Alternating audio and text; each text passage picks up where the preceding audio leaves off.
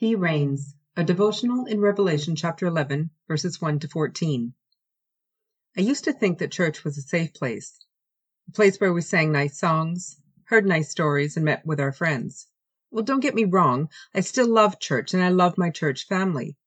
But now I understand that church isn't a safe place. It's a good place, but it isn't safe. Because of what the church is called to, it will be persecuted to the point of death.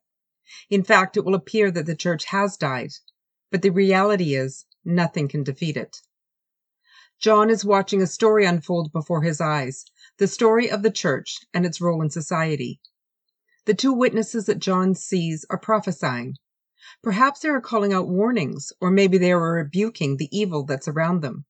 Maybe their message also includes a call to repentance, to turn to the Lamb before it's too late.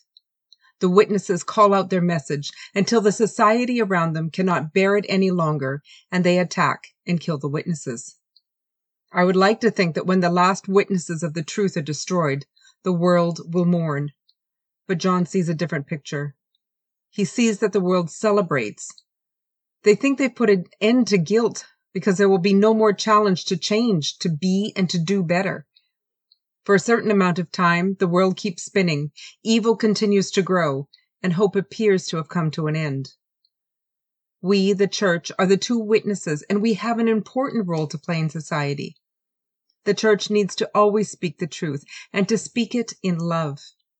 The church needs to stand firm in defending the weak and the helpless, in supporting those who are oppressed, in calling for justice. The church needs to call for beauty, for purity, for dignity, for repentance, and of course, for truth. All these messages are irritating for a world that desires to go its own way and to satisfy its every whim and whimsy.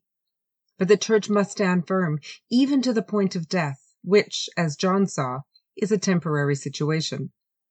So, church, take your stand in love. Be brave, speak the truth, and speak justice. Do not be afraid. For although the world may not like our message, it is one that people desperately need to hear.